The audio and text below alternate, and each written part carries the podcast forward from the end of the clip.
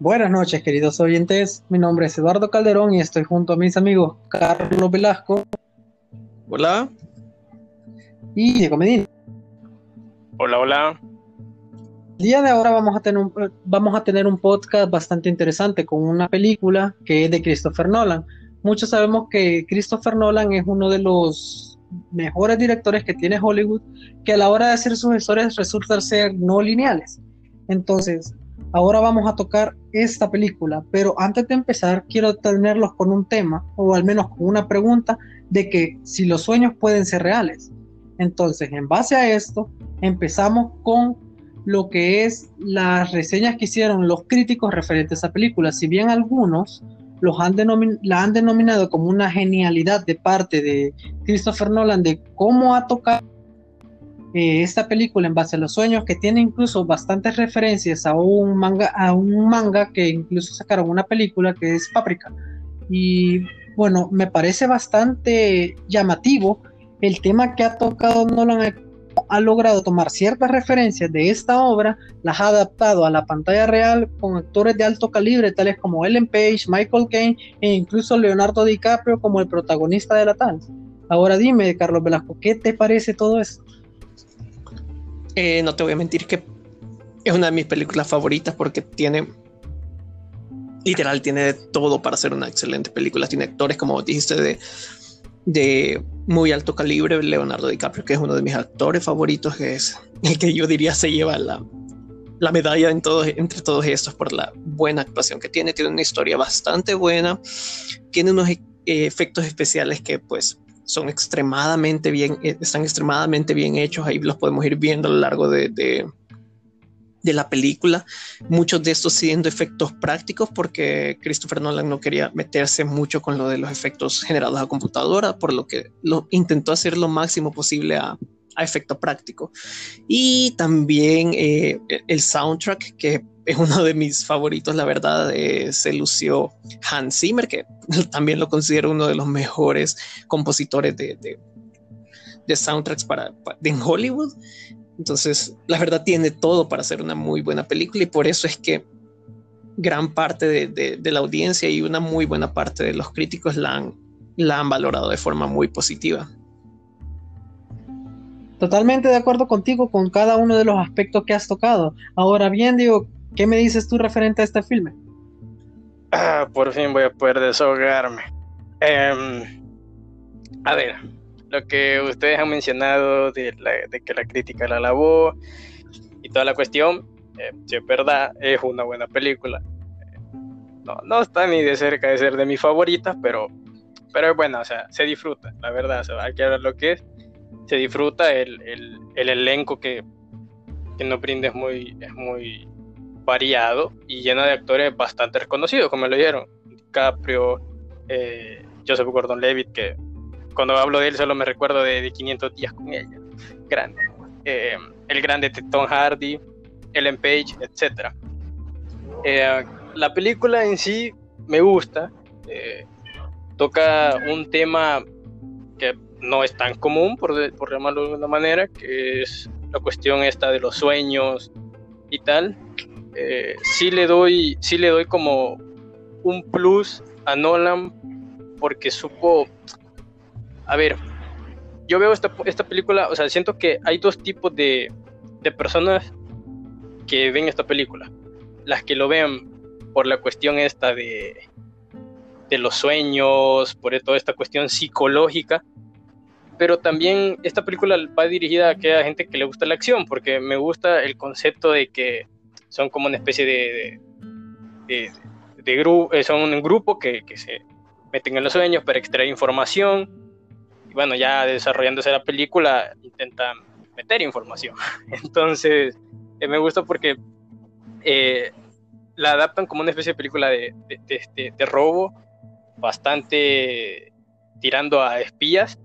No por nada recuerdo que, que a, a Christopher Nolan lo, quieren lo quieren una dirección de, una película de Gente 007 em, por esto porque él, su forma de filmar eh, toda la parte visual como decía Carlos eh, trata de no utilizar tanto el, CGI, eh, utiliza más efectos prácticos, que la verdad hoy en día, bueno, esta película es de 2010, si no me equivoco, pero bueno, del 2010 acá todavía se valora esas películas que se toman la molestia de, desarrollar efectos prácticos, ya que al menos en la actualidad es todo puro CGI, ya como que demasiado falso, ¿no? Entonces me gusta la, ejecución que tiene toda la película eh, llena de acción, eh, el, aparte, cómo te lo, te lo interrelaciona con, los conceptos filosóficos que tiene, eh, son de las cosas que, hacen que esta película sea una de las mejores, no lo voy a negar. Me parece bastante el punto que has tocado referente a cómo has llevado tú la película, lo que te ha parecido y ciertas cosas de que te han dejado como, si bien te han dejado un buen sabor de boca, tampoco te han dejado el mejor. Ahora bien, si hay algo que acá, que para mí resulta bastante, como por así decirlo, curioso, es el hecho de que, si no, ahorita nos vamos a basar en la historia de todo este filme.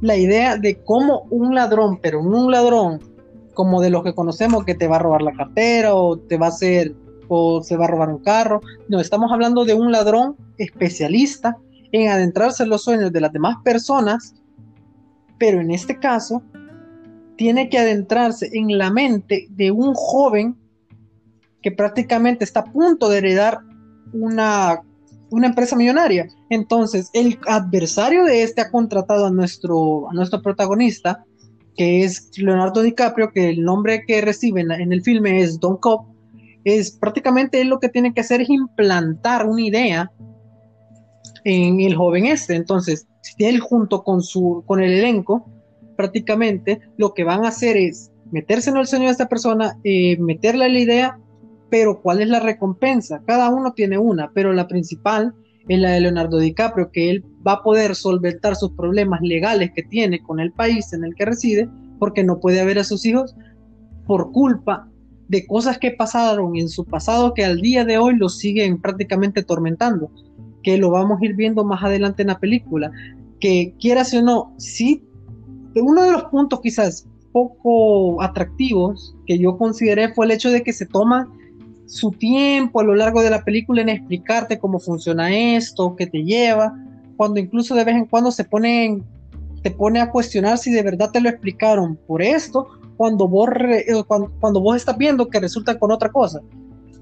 Pero en lo que va de la película, por cómo la desarrollan, me pareció bastante interesante todo esto, cómo lo, cómo lo han sabido llevar, cómo se han movido en la película, se han metido de sueño en sueño, porque no solo es un sueño, sino que eh, prácticamente la mente humana, como bien conocemos, cada mente es un mundo. Cada mente es un mundo. Tu sueño, vos puedes soñar esto, pero dentro de un sueño puedes tener otro sueño y es algo que vamos a tocar en lo que es este filme. Y en este caso sí necesitaría la ayuda de Carlos Velasco para que pueda continuar un poco más referente a, todo esta a toda esta compleja película que resulta ser Inception. Vaya, pues, pues en general la película va a girar en torno a Dom, a Dom Cobb, como ya habíamos mencionado, y su equipo. Ellos estaban especializados en sacar información de la mente de las personas, tipo se meten a los sueños de alguien y buscan alguna información importante y la sacan. Pero como ya había mencionado aquí Eduardo, en, esta, en este trabajo, eh, ellos tienen que meter una idea como él había mencionado, tenés a este joven que va a ser el heredero de una empresa y principalmente lo que quieren es que el competidor de, esta empresa quiere que le metan la idea de que la desintegre, de que la, la, deshaga básicamente. Pero ahí explican que es algo complejo, porque sacar una idea es fácil, pero meter una idea no tanto. Tenés que entrar en un sueño y después de entrar en el sueño, luego en ese sueño entrar a otro sueño y luego en ese otro sueño entrar a un tercer sueño dentro de un sueño para llegar como a lo más profundo del subconsciente y ahí plantar la idea para que poco a poco vaya creciendo y al final la persona haga lo que le están como como como tirando la idea que le están queriendo dejar. Em, ahí te, te, van explicando cómo, cómo funciona más o menos esto tenés a la persona que es el extractor, que se encarga de pues sacar la información, tenés a un arquitecto que básicamente es la persona que crea el mundo porque no estás entrando técnicamente en el sueño de la persona a la que le quieres sacar la información. Estás entrando en el sueño de uno de, los ayudantes del, grupo, el arquitecto. Él crea un, lugar en los sueños y meten a todos, pero dejan como, digamos, como, como el administrador de ese sueño, dejan al que le quieren sacar la información que él es el que pone todas las demás cosas del sueño, él pone a las personas que van a ver ahí, él pone la información y todo. Entonces se vuelve como complejo porque después tenés también, por ejemplo, a, los falsificadores, que son, eh, aquí es interpretado por Tom Hardy, eh, son algunos que pueden cambiar de forma dentro del sueño para hablar con, tipo, me convierto en alguien cercano a, la persona a la que le quiero sacar información y hablo con él en su sueño, piensa que soy eh, esa persona de la vida real y me cuenta. Entonces ahí, ahí, descubren. Entonces, cada miembro en sí en, el, en el equipo tiene una función y básicamente lo ensamblan para intentar este, este proceso que se llama Inception, el, hecho de dejar una idea en la mente de alguien. Mm, algo, algo que me he quedado con duda, no, sé si, si, ustedes vieron la película en, español, pero en, español se llama El origen, no sé si, si mencionan algo de eso en la película o algo, porque en, inglés Inception, porque hacen la Inception, pero en el origen en español no, no le he encontrado lógica y ajá, no la vi en, en español. Es, carencia de la traducción. Ajá. Si bien es carencia, si bien es carencia de la traducción, yo sí consideraría el hecho, porque yo te soy honesto, yo la vi en inglés por el hecho de que no me gusta estar como que a veces le cambian ciertas cosas o ciertos nombres, o sea, porque no queremos ahorita aquí a, a una todo gajo, una onda vital prácticamente. Quiero verlo en el lenguaje original, incluso. Yo siento de que a veces hacen chistes, hacen bromas, hacen cosas que solo lo vas a poder notar en el lenguaje nativo, porque solo ahí tienes espacio. Tiene juegos de palabras y eso se aprecia demasiado. Pero en cuanto a lo que tiene que ver a la traducción en español de origen, no sé si hay una traducción exacta para Inception en español, pero origen lo consideraría yo como el origen de la idea que quieren implementar, al menos a mi parecer es por eso que tomaron ese nombre. No sé qué piensan ustedes al respecto. No sé, yo, yo, ah, yo, yo, lo dejo en, en, en carencias de la traducción. pues si ah. traducís Inception, te dice que se traduce en comienzo, principio, empieza. Eh, por eso. carencia, carencia. Mm. Exacto. Exacto. Y con respecto a lo que estábamos mencionando antes de los fantasmas del pasado, o sea, cada vez que tú entras en un sueño para lograr salir de ahí, o imagínate, tú te quedas ahí atrapado, ¿cómo sabes que si lo que estás viviendo ahora es la realidad o siempre seguís en un sueño?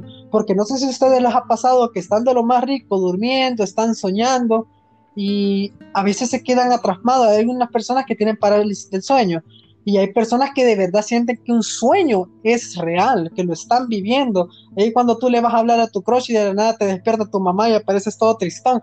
O sea, son estos detallitos y aquí se toma bastante esto en clave porque con respecto a esto es que pasa la tragedia de DiCaprio porque en, lo que pasaban ellos metiéndose, planta, eh, en lo que pasaba, porque él tenía una esposa, la madre de sus hijos, que prácticamente ellos pasaban metidos en sueños. Ellos disfrutaban tanto de eso que incluso ya después la esposa de él se obsesiona tanto de que ella piensa de que la realidad ahora es su sueño. Entonces, ella, por tratar de salir del sueño, en la vida real, ella se tira de un balcón y prácticamente fallece y, catalogan a Leonardo DiCaprio como el actor intelectual o prácticamente lo hacen como un homicidio, lo hacen ver así y por eso es que él anda huyendo y por eso es que ha buscado este trato para poder limpiar su nombre y poder volver a ver a sus hijos.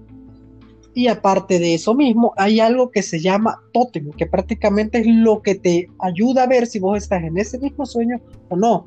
Y fue una idea bastante curiosa que lo haya metido, cómo lo explicó y cómo después le fue dando su desarrollo en cada uno de los, de los diferentes escalones que se tuvo en el sueño del muchacho al que le querían implementar, al que le querían incentar la idea.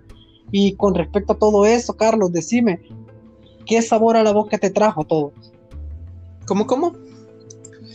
¿Qué sabor a la boca te trajo todo eso? La, la, inclusión de cómo te explican lo que es el tótem, lo que tiene que ver con la, con la esposa de Cobb, cómo te lo desarrollan todo, cómo te lo plasman y cómo se desarrolla la historia a partir de esto. Pues fíjate de que al menos lo de ir explicando cómo funcionan los sueños y todo ocupan como que una cosa bien medio básica en la cinematográficamente hablando. Tenés un grupo y tenés un integrante nuevo. Entonces todos le van a explicar todo al integrante nuevo y básicamente así te están explicando a la vez a vos en la película.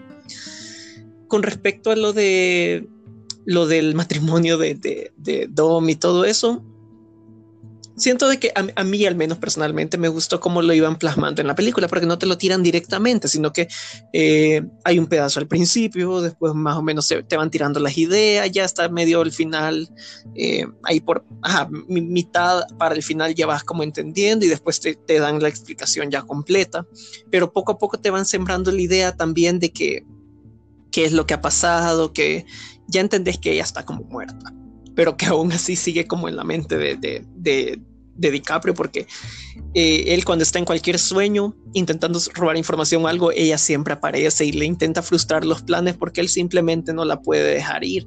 Y entonces te quedas como que qué pasó y hasta que al final te explican de que, ajá, ella, básicamente él le realizó una inception a ella de que el mundo, porque ellos estaban en, en, en, un sueño, como vos habías dicho, ellos estaban en un sueño y pasaron años ahí en ese sueño porque le gustaba. Pero al final ella no quería regresarse. Eh, básicamente porque vemos una escena que a simple vista es bien simple, pero, pero tiene un gran significado en el fondo de la película. Vemos como Moll, la esposa de Kov, eh, básicamente agarra la, la, ella, ella tiene un trompo de tótem y lo pone en una caja fuerte. Eso simbólicamente se está representando que el tótem es para saber si está soñando o no. Entonces ella, al dejarlo encerrado en esa caja fuerte, básicamente en su subconsciente, está como diciendo, me vale si es sueño o no. Pero DiCaprio no quiere eso, DiCaprio obvio quiere que, que se salgan del sueño. Por eso vemos una escena donde él llega, abre la caja fuerte, agarra el trompito y lo deja girando. Porque eso básicamente representa la duda de si estás soñando o no. El hecho de que lo gires es porque quieres saber si estás soñando o no. Al hacer eso y dejarlo ahí en esa caja fuerte girando, básicamente le deja la idea. El mundo no es real. Entonces ella se despierta. O sea, se, bueno, se suicidan básicamente, se ponen en la vía de un tren y como están en un sueño, cuando se mueren despiertan. Pero esa idea, esa inception le queda grabada. Entonces aún en la vida real, como os había dicho, ella sigue creyendo que está en un sueño, lo cual lleva a que se suicide porque según ella, eso la va a hacer despertar. Entonces, al menos a mí el desarrollo de toda esa historia y el simbolismo que tiene me gustó bastante. Ahora tú, Dieguito. Sí, a ver, eh, cuando Carlos menciona lo, lo, del simbolismo, a mí toda esa cuestión de los mensajes, del simbolismo, de las preguntas que te deja, es una de las, en lo personal, ¿verdad? Es de las cosas que me gustan de la película. Eh, como dijeron, si bien prácticamente los primeros 15 minutos es donde más o sea, te tienen información a diestra y siniestra, entran explicándote cómo funciona todo y después poco a poco te van explicando el resto, ¿no? Eh, casi que de manera educativa.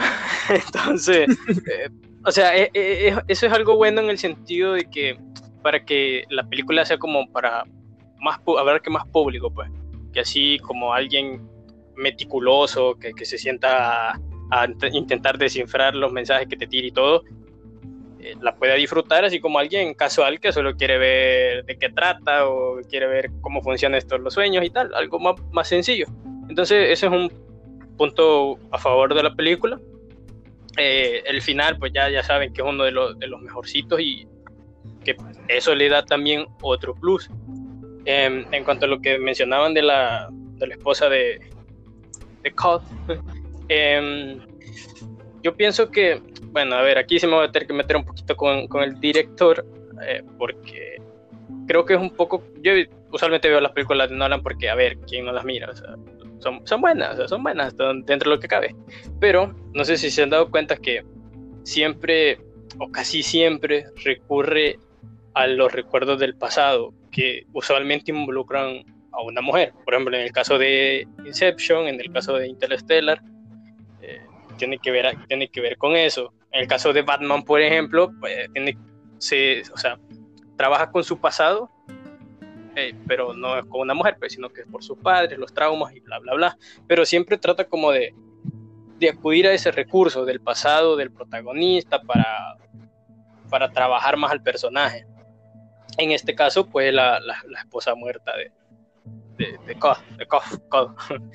eh, entonces yo siento que el hecho que él lo haga de esta manera hace que los mundos no sean tan como tan psicodélicos, no sé si sería la palabra, o excéntricos, en el sentido de que, no sé, bueno, Eduardo lo mencionó, que muchos lo asimilan con, o tratan de relacionarlo con la película y el manga de Paprika, que prácticamente el concepto, a ver, no es igual, pero la, la idea tal vez sí, en el que siempre en que ambas utilizan un dispositivo que te permite entrar a los sueños y manipularlos. Eh, solamente que Paprika, bueno, si ustedes lo, han visto, sí es como un poquito más psicodélica y así, más surreal.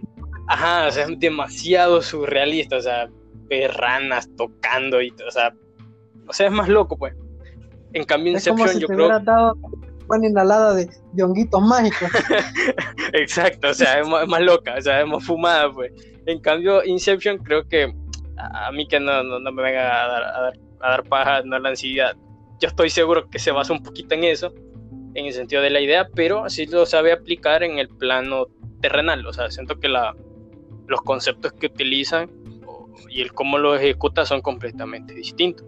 Pero al punto que quería llegar eh, es de que gracias al recurso de la esposa hace que el mundo sea como más terrenal. Y yo entendí, o sea, yo entendí que él te quiere dar como, como una explicación de que es más, o sea, es más peligroso eh, o sea, es más peligroso lo terrenal que lo alocado o lo, lo psicodélico, porque esto ya va más para como a, la audiencia, ¿no?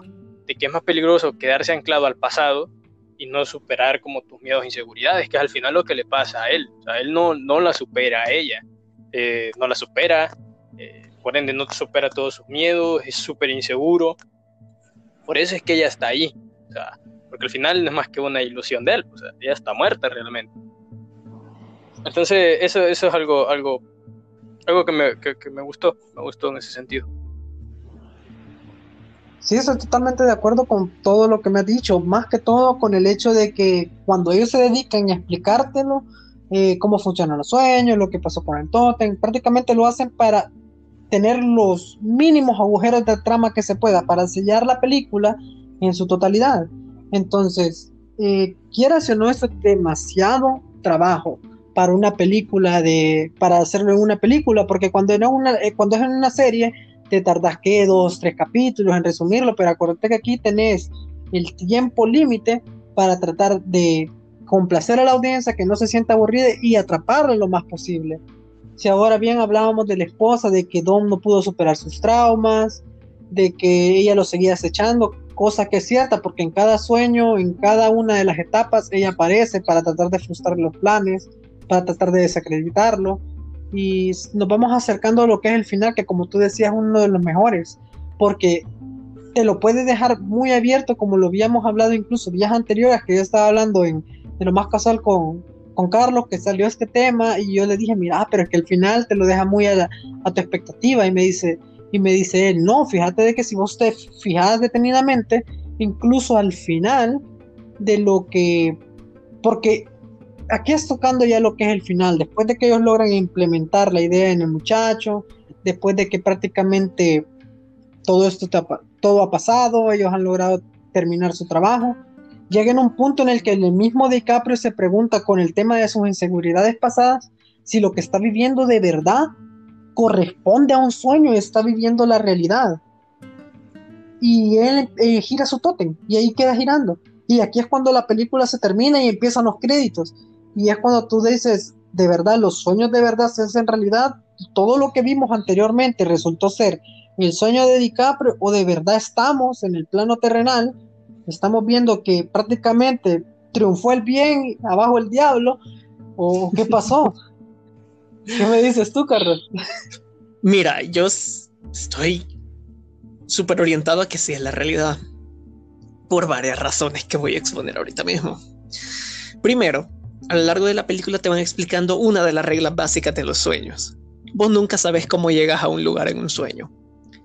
Se, lo, se le explica a Ariadne en la escena del, del, cuando están en una cafetería. Le pregunta, ¿cómo llegamos aquí? Y ella se queda, ah, pues, uh, y no sabe, porque en un sueño apareces en ese lugar. En, en ese sueño, por ejemplo, aparecieron en la cafetería. En el otro sueño aparecieron en el hotel. En el otro sueño aparecieron en la montaña. Directamente aparecen ahí. Pero en el final vemos cómo él va desde el aeropuerto, desde el avión, porque lo vemos desde el avión. Vemos cómo va del avión al aeropuerto, vemos cómo va del aeropuerto en adelante hasta que llega a su casa. Hemos visto cómo se ha producido todo eso. En un sueño aparece exactamente en el lugar. Eso es uno. Segundo, en todas las escenas en las que él está en un sueño casi que no se nota, pero si le ves en la mano, él tiene el anillo tiene su anillo de bodas porque, ajá, en los sueños él todavía está, como en teoría en los sueños todavía anda por ahí mol, él todavía está, entre comillas, casado, siempre anda el anillo. En la última escena no tiene anillo. Bueno, en ninguna escena en la que está despierto tiene el anillo. En la última escena no tiene el anillo, por ende está despierto. Tercero, eh, los niños, los niños van, él, él tiene como una fijación con volver a ver a sus hijos en los sueños se le aparecen miles de veces, pero él jamás le ve la cara hasta el final de la película. Uno pensaría, ah, pero ah, eh, otra cosa, que mucha gente tira el, punto, pero los niños se ven iguales que los de, los de sus sueños, o sea, están exactamente iguales. Y no es cierto, no están exactamente iguales. De hecho, los niños que salen a lo largo de los sueños y todo, y los que salen al principio de la película, son distintos a los que salen al final, o sea, son otros actores, son actores en teoría más grandes, aunque la verdad sí se ven algo iguales, pero incluso contrataron actores distintos para el final porque se, se supone que ya están más grandes, otra cosa que tira que es la realidad. Em, otro, cuando el, el, el, suegro de Cobb, eh, he olvidado el nombre, cómo se, cómo se llamaba, el, interpretado por Michael Caine, él, él solo aparece en la realidad. El suegro. Él el suegro, él nunca Miles ese, él nunca aparece en los sueños, él solo aparece en la realidad, aparece al final, es la realidad. Pero, o sea, el punto en sí de esa última escena no es tanto decir, o sea, todo orienta que queda en la realidad, pero no es tanto el hecho de que quiera saber si está en la realidad o no, porque él le da vuelta el trompito. Pero él ahí lo deja porque literalmente, o sea, el, mensaje que te quiere dar, a él le da igual si está en la realidad o no, porque él ya está feliz porque va a poder volver a estar con sus hijos. Nosotros sabemos de que ya está en la realidad, pero a él no le importa, porque él ya por fin cumplió su sueño en la vida real de poder volver a ver a sus hijos otra vez. Entonces, para él, da, igual si, si, es un sueño o no, él siempre lo va a estar disfrutando. Rudito, ¿qué me dices del final de, la, de esta película? No, pues yo lo único que voy a decir es de que al parecer el pinche director logró lo que quería que dejarlo a la interpretación de cada uno. O sea, aquí claramente Carlos hizo su propia interpretación, eh, Eduardo tenía su propia interpretación y a mí, la verdad, me, a mí me dio como que un poquito igual. O sea, yo así pienso que es la realidad, no por todas las cosas que, dijo Carlos, tampoco, yo no soy tan así de, de tantos detalles, pues. pero o sea, yo sentía, o sea, me daba la impresión de que era la realidad. Y simplemente que el, trompito eh, pues significaba eh, que significaba eso, de dejar con la, con la duda al espectador. Así, así de claro. Bueno, y si bien quieras o no, hay que recalcar bastante de que Nolan tenía un peso bastante grande con esta película y fue demasiado ambiciosa porque ya teníamos El Caballero de la Noche, que ya lo acababa de realizar, y está este entre medio de que como, o sea, está El Caballero de la Noche, está El Caballero de la Noche asciende y tiene todos estos pesos que realizar, es el trabajo que tenía que hacer, eh, y quieras o no, reciclar unos cuantos actores de la misma película, o sea, aquí en este Batman de los sueños tenemos a Robin, tenemos a, tenemos a Bane, tenemos a Alfred, o sea, quieras o no, utilizó a esta gama de actores de que son de alto calibre, tienen renombre, actuaciones que te dejan prácticamente maravillados, cómo ellos se adentran en cada uno de estos, de sus personajes, cómo lo han desarrollado. Y dígame, ¿qué le pareció a cada uno de ellos? Empezando por DiCaprio. DiCaprio es uno de mis actores favoritos. Eh, me encantan sus películas, la verdad. Este es de mis favoritas también, Shutter Island o La Isla Maldita en español. Son algunas de mis favoritas. Eh, y siempre, siempre, siempre me ha gustado él como actor. Siempre ha sido, para, a mi parecer, uno de los mejores. Me había sorprendido tanto que nunca recibieron un Oscar hasta, hasta, hasta que lo logró y el mundo se volvió loco, ¿verdad? Con Revenant que hasta que tuvo que salir un oso para que le dieran un Oscar. Nada más se lo dieron por el oso, te lo apuesto. Renacido. Le, le, iban a dar el, Oscar al oso, pero no estaba disponible para la ceremonia, entonces tuvieron que dárselo la segunda mejor opción. ¿Ya viste Once Upon a Time en Hollywood? Nope. Está buenarda, mírate. Pero continúa. en algún momento le voy a dar una ojeada, fíjate, no, no también incluso te la recomiendo porque es bastante, es bastante. No te podría decir como que es innovadora, pero recurre a hechos que han pues, sucedido en la vida real, que nos dan un cierto twist, y quieras o no, es bien atrapante la película por cómo te la cuentan. Y sí te recomiendo que le des una jeda porque es una buena película. Y tomando en. ¿Y tú, Dieguito, qué me dices de Leo? Eh, no mucho es Leonardo DiCaprio, o sea, el tipo de que quiso Titanic ya nadie se le comparaba y ajá, entonces ajá, es DiCaprio, no hay mucho que opinar en ese sentido. Con los actores prácticamente. Gatsby también es otra película que incluso yo consideré que en la actuación que realizó ahí, que fue tan bien hecha, pensé que incluso le iban a dar un Oscar para ese tiempo. Y me salen con que no y de verdad que luchó tanto por ese mentado Oscar hasta que se lo dieron. Con él en solo digo, solo digo que el mundo se ha vuelto más loco desde que se lo dieron. Ahora estamos en 2020, casi acabándose el mundo, ya en septiembre vienen los...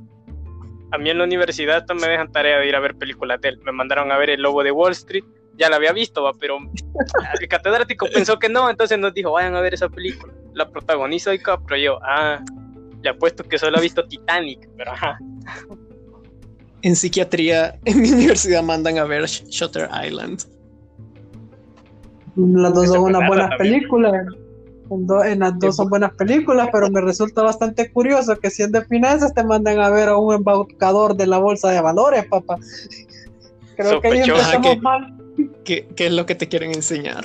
Exacto, ¿qué quieren enseñar? Yo creo que desde aquí salen las curiosa, Curiosamente, en la materia más importante en el aspecto financiero, así que creo que es como Inception, tiene mensajes y simbolismos ocultos en ese, en ese mensaje. Supongamos que sí. Ya después vamos a ver ya después vamos a ver al va a ser hombre de negocio si tengo 25 centavos para el bus porque todo lo tiene invertido. Ah. y ya para ir finalizando un poco con respecto a lo que es este filme, dígame, ¿qué, tan, ¿qué tanto porcentaje le dan de valoración con respecto a esta película? Yo quizás le doy un 9, fíjate. Porque los, los actores han sido, han sido muy buenos Muchos de los efectos son, están muy bien hechos. Eh, estuve viendo cómo hicieron muchas de las escenas, por ejemplo, una de las escenas más icónicas de, esta película es cuando están en este pasillo del hotel. El pasillo que, que, que, está girando, básicamente. Sí, de hecho lo recrearon. O sea, es un. Lo recrearon todo eso. Ajá, o sea, es un set está, fue hecho en la vida real, una máquina gigantesca con un pasillo de verdad adentro que la máquina giraba. Entonces los actores básicamente estaban peleando en teoría y, se tenían que ir moviendo porque esta cosa iba girando. Entonces en un momento el, piso ya era el, el, techo y así.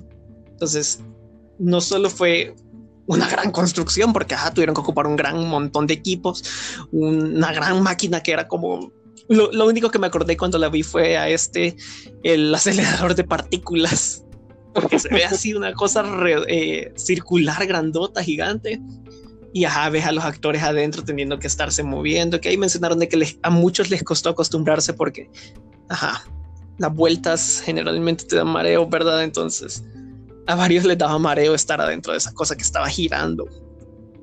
Eh, y ahí medio que se tuvieron que acostumbrar a eso, pero escenas así siento que, que, que la hacen resaltar de, de, de, de otras películas. Igual eh, creo que una escena súper memorable es cuando entran al sueño primera, segunda vez, donde básicamente la ciudad se dobla en dos. No sé cómo explicarlo ni siquiera. Prácticamente si vimos Doctor Strange, ciertas cosas van a resultar un tanto familiares con respecto a eso, por cómo la misma ciudad, por cómo la misma ciudad se va, va teniendo dimensiones, se va, tiene dimensiones, como te lo digo, bastante complejas. Cómo se va transformando la misma, se va doblando, va cambiando su, su, su plataforma. Quieras o no, le da un toque a la vez de que te vuela la cabeza con los efectos, eh, la dedicación de los autores, como, de los actores, como tú decías, con respecto a que se tuvieron que adaptar a, esta, a, la habitación que estaba girando, porque es dedicación, tenían que aprenderse sus diálogos, tenían mucho juego, tenían demasiado peso sobre ellos y aún así lo lograron, lo lograron sobrepasar todo eso para darnos este pedazo de película. Sí, em, yo opino que, yo bueno, yo le doy un, 8 por todo lo que ustedes ya mencionaron, no vale la, no vale la pena volverlo a mencionar, solamente, o sea, retroalimentar la parte de la música, o sea, creo que el, el, la música de, de, Hans Zimmer es garantía, casi, casi, casi siempre. Em, y a mí, a ver, me gustó más que todo por el mensaje con el que me quedé. O sea, sí te tiro un montón de simbolismo y mensajes, pero yo me quedo con uno. Y que quizás yo se lo pueda hacer en plan de preguntas a ustedes. Eh, ¿qué, es mejor? ¿Vivir en una realidad, realidad destructiva o vivir en, un, en una ilusión, o sea, en un sueño? Que es prácticamente lo que, lo que la esposa de, de, de Cod le pasó, pues. O sea, ella prefería vivir en, la, ilusión y tal. Entonces, a ver, modo de pregunta para hacer esto un poquito más dinámico, ¿qué, qué piensan? Me parece tu pregunta, solo que por favor no te vayas a estar aventando de aquí a dos días al río Julupe, porque ya no te vamos a salvar. no, tengo, tengo mi respuesta bien clara. ok, ok. Pero no te decís ahorita. Pero tenés una respuesta y otra persona y si me preocupo. No, no, este, este podcast es políticamente correcto, ¿no? A nuestros oyentes, ah, eh, el suicidio no es bueno, bueno. Vayan al psicólogo. Pagarle por la, no querías ser psicólogo. Ahora que tú no ibas a ser psicólogo. Ah, bueno, a ver, era un sueño frustrado, pero pero ya no, fue hace años, fue hace años, ya superé esa etapa. Ah, bueno, ya lo superó, dicen. Yo lo dudo. Ahora, ahora voy a ser administrador frustrado, así que, ajá. Ah, yo como tomando en, consideración todo lo que dijo Carlos, lo que dijo Diego, yo también le considero dar un 9 por el elenco, por la trama, por la explicación, por Nolan, porque quiera hacer no, es Nolan, papá. Nos ha entregado, nos ha dejado una historia de película Nada que hablar, bicho. Entonces, yo sí la considero como una de las mejores películas que hasta la fecha da mucho de qué hablar, muy disfrutable y bastante recomendable. Pero no me respondiste mi pregunta, bicho. ¿Cuál, ¿Cuál pregunta? Vamos a ver. listo, vaya. Te, te, la voy a responder yo primero. Eh, lo tiras como que la realidad. Bueno, eh, vemos en la película de que, ajá, muchas personas eh, se, meten a los sueños para escapar de la realidad. De hecho, hay una escena donde van a un como lugar en la India, no sé ni qué país era, no recuerdo, pero que entran en un sótano y está lleno de viejitos. Que hasta mencionan, para ellos soñar o estar en un sueño es su nueva realidad porque ahí pueden disfrutar, ahí pueden estar vivos de verdad. O sea, se meten como seis viejitos a pasar. O sea, que el cálculo pasan como 48 horas eh, metidos en ese sueño. O sea, el sueño de ellos dura 48 horas, aunque en la vida real solo pasan como cuatro. Porque para ellos, ahí lo mencionan, el sueño ya es su nueva realidad.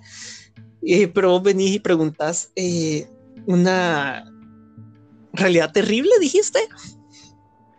Sí, o sea, una, realidad destructiva, o sea, así como por ejemplo, a ver, sí, o sea, a ver, todos sabemos que la vida de todos no es perfecta. Tienes tus pues problemas y toda la cosa, entonces, pero imagínate tener un mundo... Una realidad con coronavirus o querés estar feliz en el sueñito. pero la mayoría de las cosas malas suelen ser temporales. Y si tenés la fuerza de pero voluntad pero, pero consecutiva, o sea, no es que te pasen solo una vez. Entonces, ajá. No, o sea, pueden, eh, pueden volver a darse. Pero la persona tiene que buscar una su resiliencia de poder intentar adaptarse a esas cosas, porque como decís, la vida de nadie es no, la vida de, de las personas no es perfecta. Pero es el hecho de que las personas puedan llegar a adaptarse y afrontar esos problemas que hacen de que al final la vida sea disfrutable, porque si te quedas solo viendo lo negativo, eh, pues sí, no, no, salí de nada. Porque aún de las cosas malas puedes conseguir algo positivo si es lo que estás buscando, pero si solo te quedas viendo lo negativo es lo único que vas a encontrar al final. Aparte de eso mismo, o sea, con respecto a si vivir una realidad terrible o un sueño ideal, o sea, todos quisiéramos vivir en una, utopía, pero muy bien sabemos nosotros que por más que nosotros queramos, por más que nosotros soñemos, nunca va a pasar. La vida, como Carlos dijo, no la vida de todos no es perfecta. Cada quien tiene sus problemas, cada quien tiene sus demonios.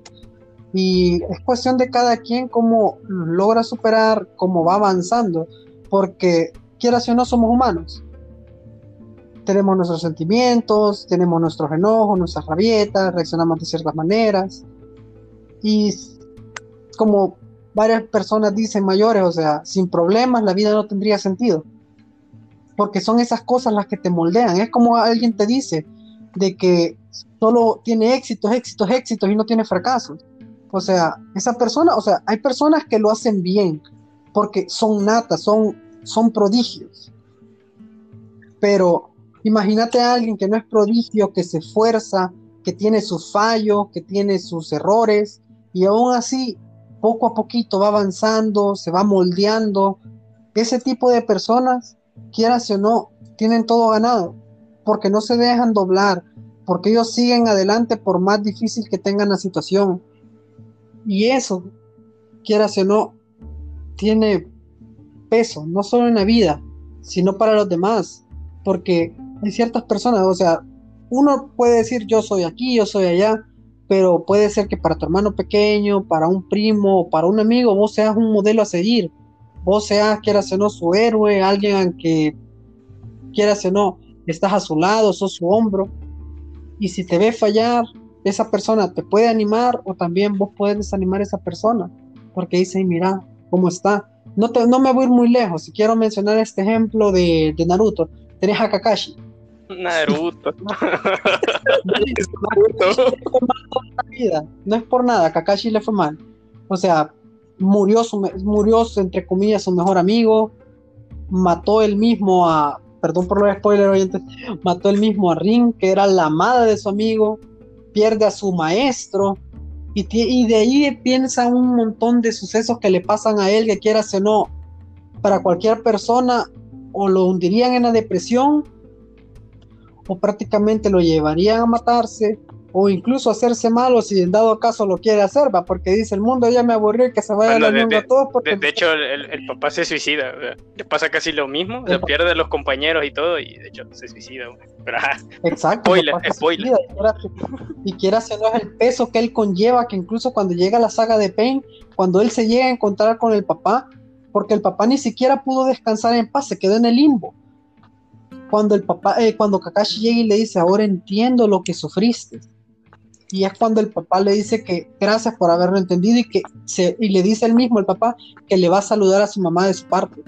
O sea, son esas pequeñas cositas, son esas es esa dedicación, esa fuerza de voluntad que vos tenés que te llega a ser grande. Y al menos yo sí me quedaría con la realidad, por muy destructiva que fuera, por muy mal que la pueda pasar, yo sé que puede ser temporal, pero felicidad quieras o no, la vas a encontrar. Y bueno, queridos oyentes, esta, esta, esta fue la parte, la parte psicomotivacional del día. Para que vean que, que, no solo hablamos, no solo hablamos de películas y mamadas así, también hablamos de la vida. hablamos de la vida. Ahora, ahora denme dos minutos porque me voy a sacar las lágrimas, esa, esa charla motivacional mezclando Naruto, o sea, épico, loco, épico. Te creo. Ojo que los sueños, no siempre son, son, son buenos tampoco. Les, el año pasado fue, tuve uno de los sueños más, más espeluznantes de mi vida. Ay, no, otro eh, relato. Estaba dormido. Sí, yo pero estaba, estaba dormido y me desperté. No, no, no. Me puse, me puse a estudiar. Y pasé como media hora estudiando. Y después, pam, pam, pam, desperté. Fue horrible, básicamente un sueño dentro de otro. Desperté de un sueño para entrar a otro sueño donde estuve estudiando y no sé, yo fue, fue un trauma durante la semana de parcial, la verdad. No me podía ni, descansar de estudiar en, en, y, por eso y por eso, queridos oyentes, no en medicina. Gracias. Estudien lo que quieren. Nadie les dice que está mal ni que está bien. Cada quien tiene sus sueños que lo si siga. si estudian medicina van a terminar como él. Nambe, sí, mírame, yo fresco como lechuga. Martes de frescura. Te creo. bueno, muchachos.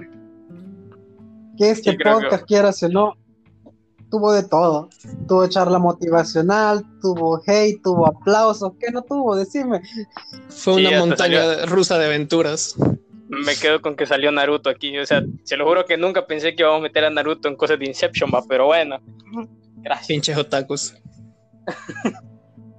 yo no soy otaku, bicho, que te yo, yo, yo, lo, lo, último que tengo que decir es que eh, cuando estuve viendo la película, cuando la fui a revisitar y todo, solo me pude recordar cuando una vez en bachillerato tuve que exponer una obra de La vida de sueño. Me recordó esa obra. Épico. Dormí a la, la, la profesora. Me acuerdo de eso. O sea, ni, ni siquiera terminé, terminé de reseñar la obra y ella me dijo, no, Diego, mire, ya tiene 10, vaya a sentarse. No, épico. O sea, ni la terminé, no pude ni decir la frase épica de la vida es sueño. Y los sueños, sueños. la Un frenesí. Todavía me acuerdo. una ilusión, una sombra, una ficción. Y el mayor bien es pequeño, que toda la vida es sueño. Y los sueños, sueños son. sí. Es como, es como cuando vas en la calle y, ves un letrero que dice obra en progreso y vos estás viendo que ahí están los, están taladrando, están haciendo todo, y vos como puchica, te dicen cuidado, y vos te mueves y vos puchica, mira, rompen la cuarta pared, ya me estoy incluyendo, ya mamá, imagínate todo eso. A ti te gusta, ver, ¿verdad? Te gusta verlos trabajando. Está bien, no juzgo sí, sí, aquí, insisto que somos políticamente correctos. Ojo ahí, ojo. Ahora vamos cerrando ya, vamos cerrando ya. Sí, para poder ir a seguir leyendo a Calderón de la Barca. Oílo. Pues sí. Bueno, muchachos, al parecer este podcast fue bastante extenso, bastante ha sido bastante jovial porque nos divertimos viendo la película prácticamente, hablamos un poco de charlas motivacionales, de que si los sueños o la realidad, esas preguntas con los oyentes, cada quien la contestará. Y por cierto, Carlos, no sé si terminaste de abrir la página de Facebook. Eh, estoy en eso, para cuando estén escuchando esto probablemente ya esté, así que vayan a buscarla. spoiler, spoiler. spoiler, va a haber una página de Facebook en la cual vamos a estar posteando ciertos, ciertas películas, temas de interés que podemos mencionar o poner a votación y en base a ustedes, prácticamente estamos aquí para complacerlos a ustedes, para poderles reseñar ciertas películas, para hablar de ciertos temas que, que a ustedes les atraigan y ir expandiendo un poquito más lo que es este universo. Por lo cual estamos muy agradecidos por su atención, por su tiempo y nos vamos a ver hasta la próxima. Muchas gracias. Muchas gracias.